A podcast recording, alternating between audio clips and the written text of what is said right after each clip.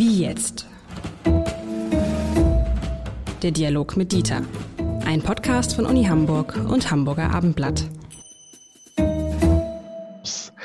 Herzlich willkommen. Mein Name ist Lars Heider und ich spreche ja immer mit Dieter Lenzen, dem Präsidenten der Universität Hamburg, darüber einmal die Woche über Themen, Herr Lenzen, die Wissenschaft wie Journalismus gleichermaßen betreffen. Und heute sind wir wieder bei einem Thema, das uns wirklich gleichermaßen betrifft, ähm, nämlich die Frage, wie impfen wir eigentlich die Kolleginnen und Kollegen, mit denen wir zusammenarbeiten? Ich kann Ihnen das sagen beim Abendblatt, wir haben das tatsächlich fast in einer Woche geschafft, alle die zu impfen, die geimpft werden sollten oder nicht geimpft waren.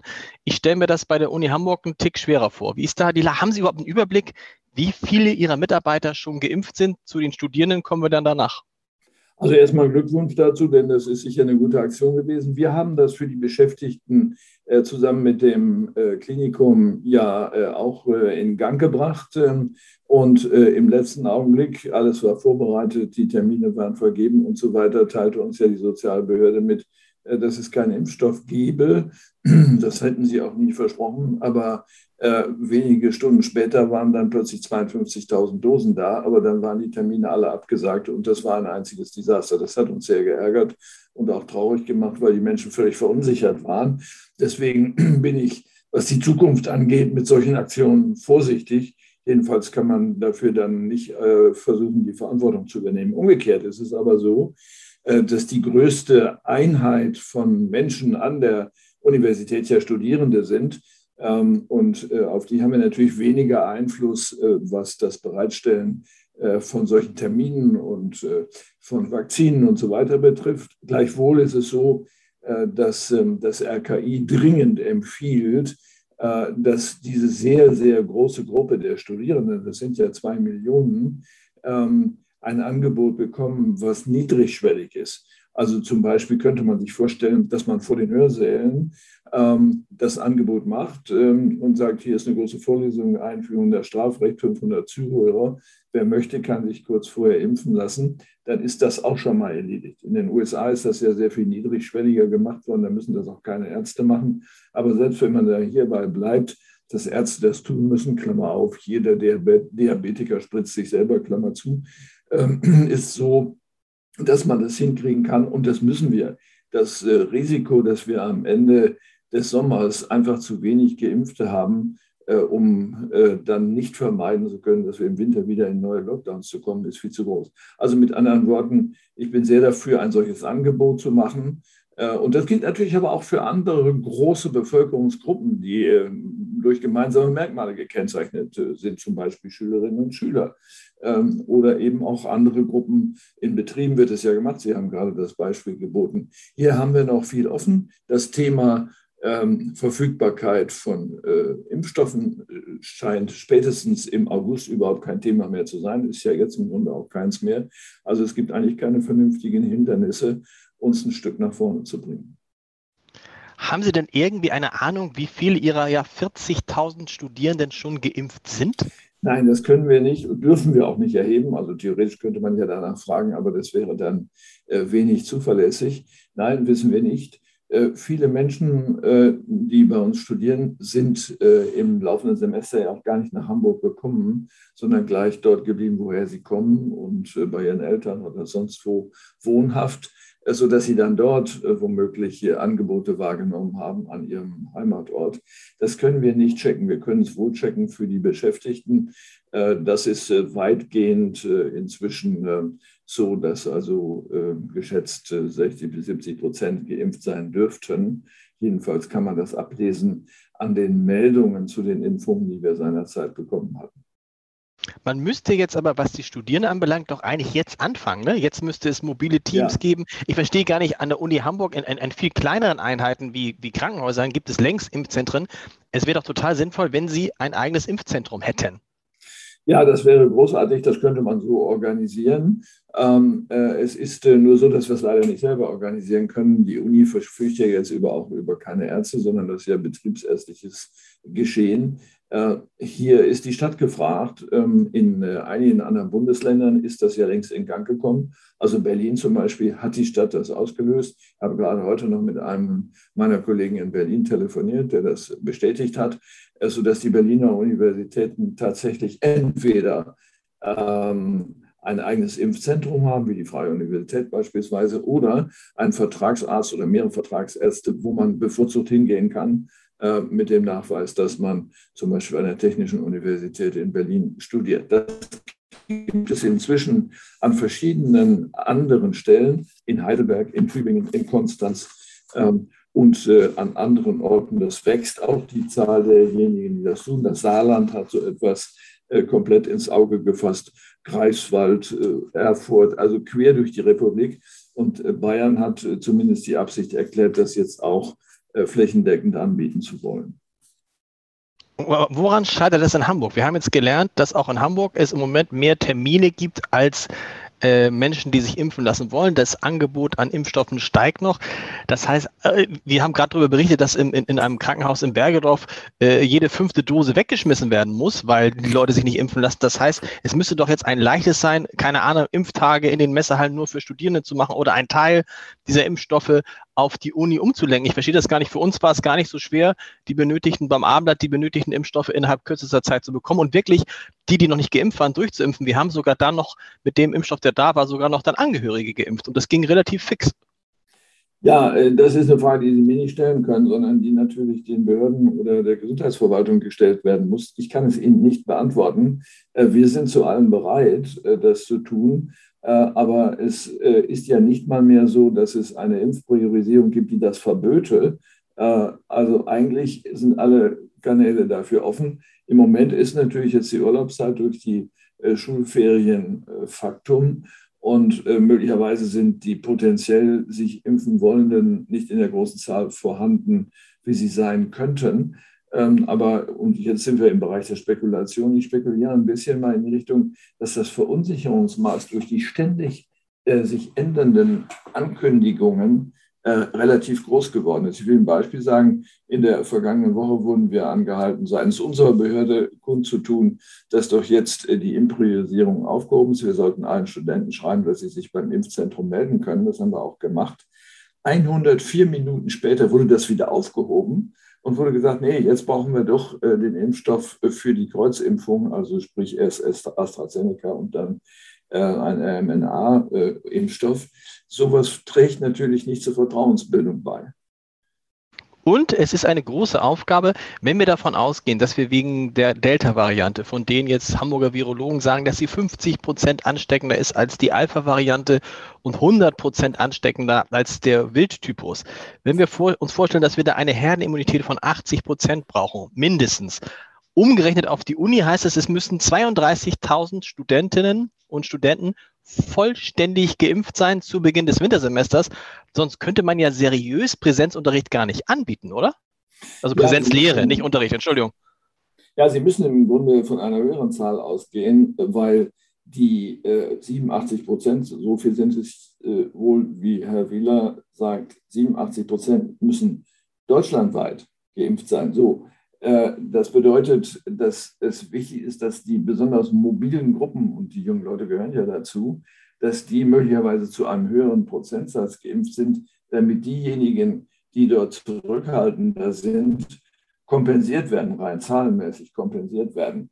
Also äh, insofern lohnt es sich auf jeden Fall, solche Grundgesamtheiten, wie das heißt, also wie alle Studierenden, äh, ins Auge zu fassen und äh, das ihnen nahezulegen. Es wird natürlich wieder Menschen geben, die sagen, das sei ja ganz schrecklich, sowas zu erwarten oder auch nur vorzuschlagen. Aber damit muss man halt leben. Was machen Sie mit diesen Menschen, die sagen, ich lasse mich nicht impfen, möchte aber trotzdem in Präsenz studieren oder in Präsenz lehren. Das kommt ja hinzu. Gut, im Zweifel wissen Sie es nicht, aber vielleicht wissen Sie es doch. Das ist ja dann äh, ein, ein, ein, ein Risiko, dessen man sich bewusst machen, äh, bewusst sein muss. Wir werden doch äh, dahin äh, uns bewegen müssen, nicht nur in äh, Bildungseinrichtungen, sondern auch in allen anderen, wie das ja auch teilweise schon der Fall ist, dass man sagt, wer hier hinein will, muss, und im Moment wird das immer als 3G-Regel äh, behandelt, muss entweder geimpft, äh, genesen äh, oder getestet sein. Sonst kannst du dieses Gebäude nicht betreten oder kannst an diesem Konzert nicht teilnehmen und an dieser Veranstaltung. Das ist das Mittel der Wahl. Ähm, das hilft vielleicht auch, und da gibt es ja auch Experten, die in ähnliche Richtung argumentieren, auch psychologisch, ähm, da gibt es vielleicht dann auch den Effekt zu sagen, also diesen Vorteil möchte ich auf jeden Fall genießen. Äh, und wir haben schon mal zu einem anderen Zeitpunkt, da hat er darüber gesprochen, inwieweit es vielleicht dann auch so eine Art Statussymbol ist, geimpft zu sein. Aber gleichzeitig lesen wir jetzt so in den letzten fünf bis acht Tagen eigentlich von einer wachsenden Impfmüdigkeit. Das heißt, die Begeisterung, äh, etwas äh, machen zu können, was man sonst nicht machen kann, ist ja nicht zu wecken, weil das ja kaum der Fall ist. Äh, es gibt ja keinen großen Gewinn, ich kann mir auch testen lassen, dann muss ich mich impfen lassen. So werden viele sagen.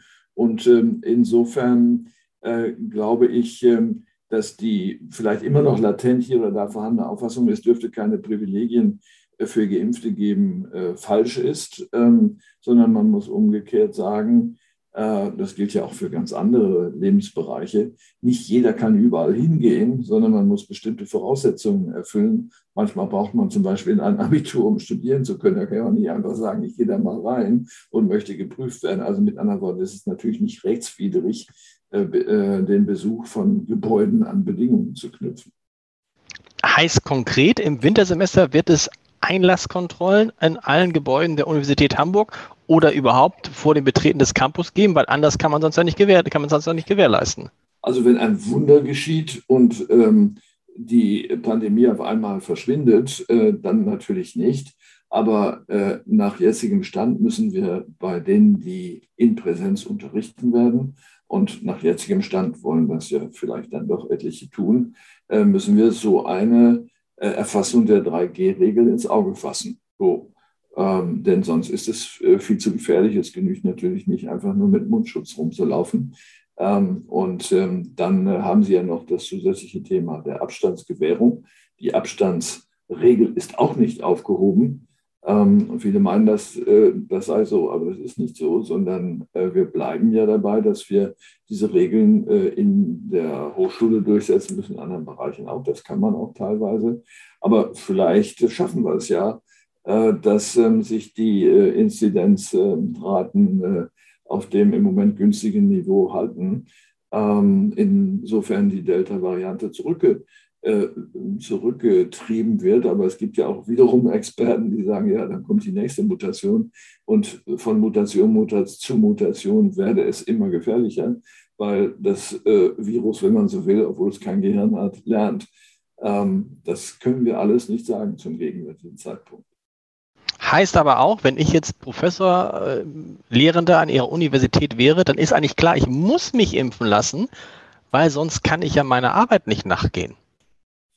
Das äh, wäre äh, im Grunde das Mittel der Wahl. Natürlich könnten sich auch Hochschullehrer und Hochschullehrerinnen ähm, an die anderen beiden Gs halten und sagen, gut, bevor ich jetzt meine Vorlesung mache, mache ich einen Test. Äh, oder ähm, ich war schon erkrankt und bin genesen. Diese Variante gibt es natürlich auch.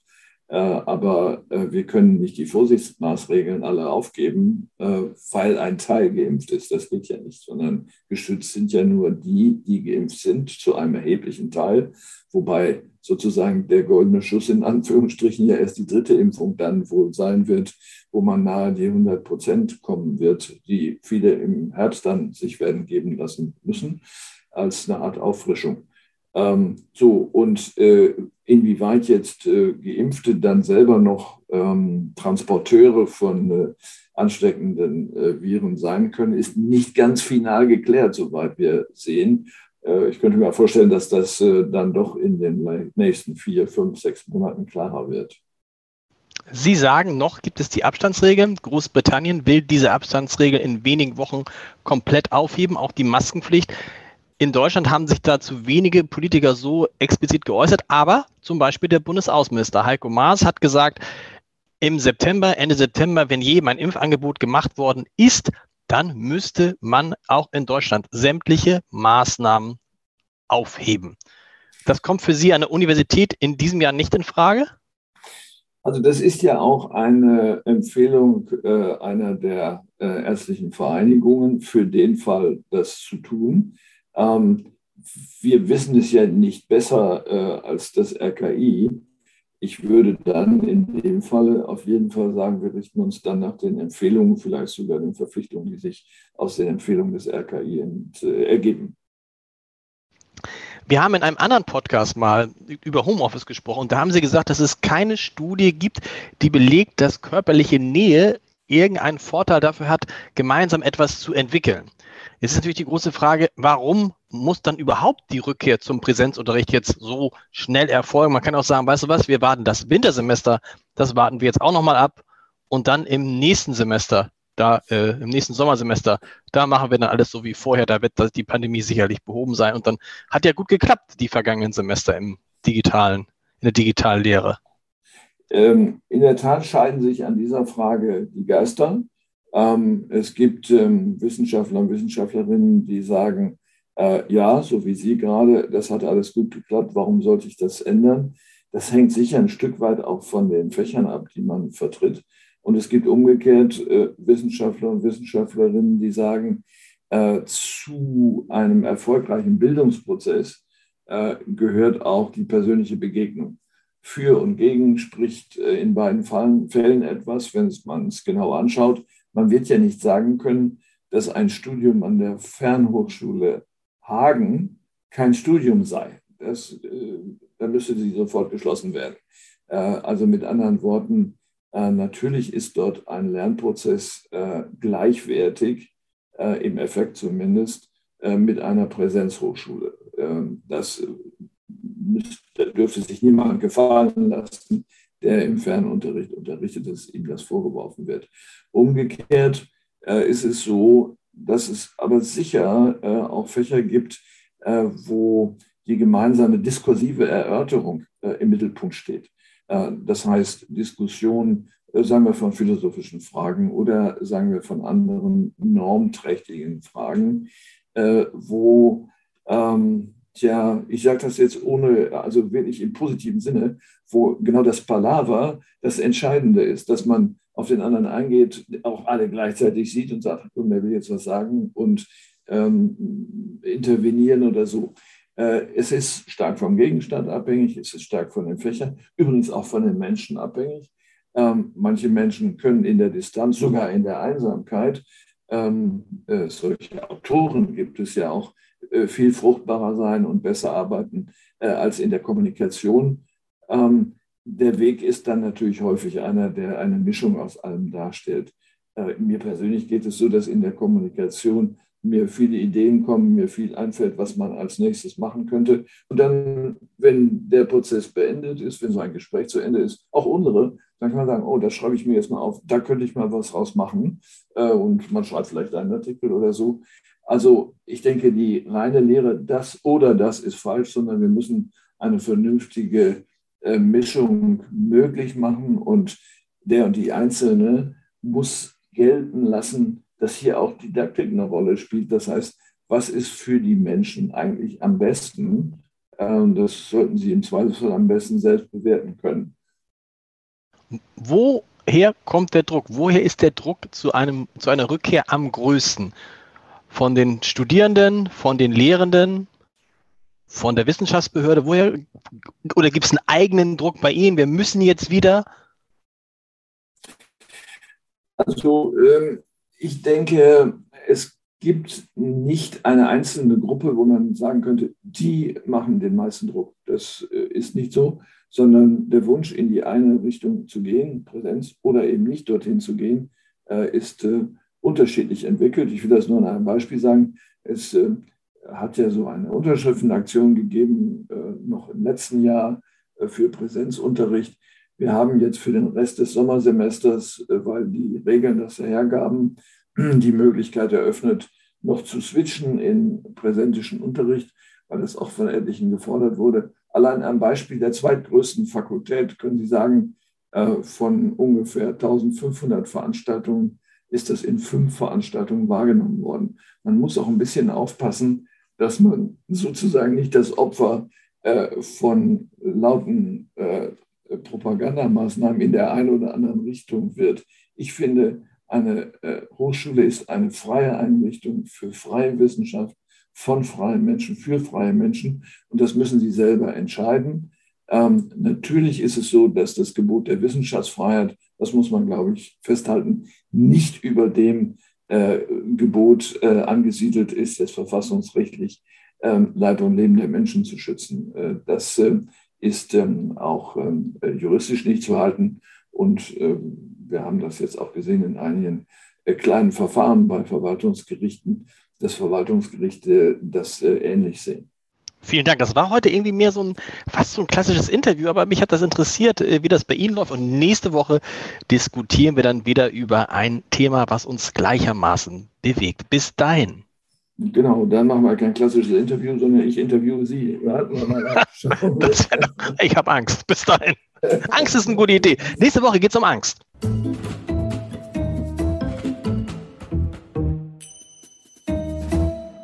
Weitere Podcasts vom Hamburger Abendblatt finden Sie auf abendblatt.de slash podcast.